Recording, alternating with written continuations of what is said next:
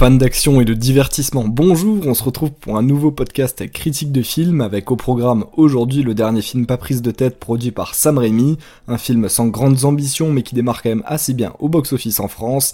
Allez, pas plus de suspense, on va parler de 65, La Terre d'avant. Il y a une forme de vie alien. Lieu inconnu. Réalisé par Brian Woods et Scott Beck, 65 La Terre d'avant, c'est la sortie discrète du mercredi 15 mars. Pourtant, derrière ce film, on a des grosses têtes du cinéma. Sam Raimi, le papa du Spider-Man des années 2000, est à la production, et au scénario, on a les mêmes personnes que pour le film Sans un bruit. À ça, on rajoute un casting très restreint, mais qui fait plus que l'affaire, avec Adam Driver en tête d'affiche, vu dans la dernière trilogie Star Wars en tant que Kylo Ren, ou encore dans Marriage Story sur Netflix avec Scarlett Johansson, et la jeune actrice Ariana Greenblatt. Avec tout ce beau monde, le film part bien. Pour le scénario, c'est aussi restreint que pour le casting. Un pilote de navette se retrouve contraint de s'écraser sur une planète inconnue après une collision avec un astéroïde. Et cette planète n'est autre que la planète Terre d'il y a 65 millions d'années. Et qu'est-ce qu'il y avait à cette période sur Terre?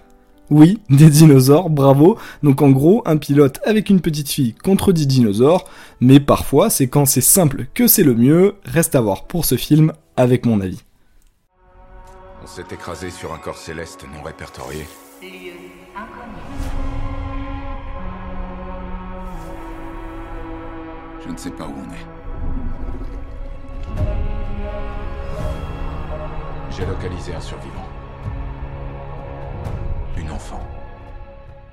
Commençons ensemble par les points positifs de ce film qui, au vu de sa communication quasiment inexistante, n'a pas de grandes prétentions au box-office, ou alors c'est que les producteurs n'ont pas du tout confiance au film. Pourtant, pour un film d'action slash thriller, je trouve que ça fait le taf. L'avantage et l'inconvénient du film, c'est qu'il ne dure qu'une heure trente. Avantage, on s'ennuie pas. Mais inconvénient, ne vous attendez pas à un scénario très riche ni très logique. Adam Driver fait par contre, figure de trésor au milieu du film, il joue comme à son habitude très bien, il montre quand même sa palette de jeux avec beaucoup d'émotions et un personnage auquel on arrive à s'attacher très vite, avantage pour le film, ça aide justement à ce que ce film ne soit pas catastrophique d'un point de vue scénaristique, la relation qui évolue entre les deux personnages aide aussi, un peu une relation père-fille qui se crée, même si là les scénaristes ont pris un risque, puisque la petite fille qui accompagne Adam Driver ne parle pas la même langue que le personnage principal dans le film, ça limite forcément les interactions, et là où sur un film de 2 heures, 3 heures, ça aurait pu être cohérent et émotionnellement chouette,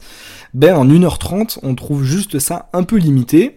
Rassurez-vous, le côté action du film est réussi, pas grandiose, mais le contrat est rempli, on a des dinosaures, plein même. Je soupçonne quand même que certains aient été inventés pour le film, parce que j'en avais jamais entendu parler, mais bon, passons, et c'est rigolo de voir un homme seul, avec une arme bien puissante venue du futur, tuer du dinosaure à l'appel, ça défoule, on peut le dire.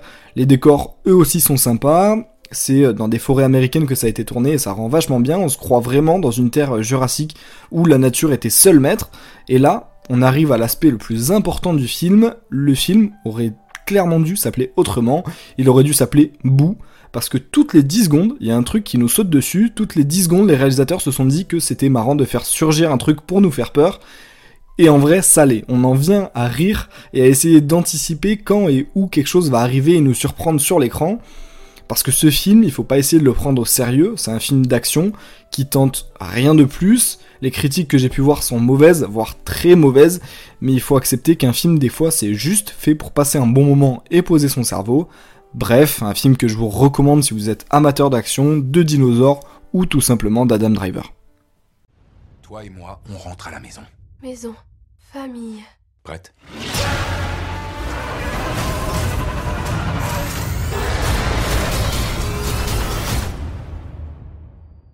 Et en écrivant ce podcast, je viens de voir que le budget du film est quand même assez énorme, puisqu'il est de 90 millions de dollars. Pour vous donner un ordre de comparaison, Sans un bruit, qui est un film sur lequel les réalisateurs ont travaillé, avait coûté 17 millions.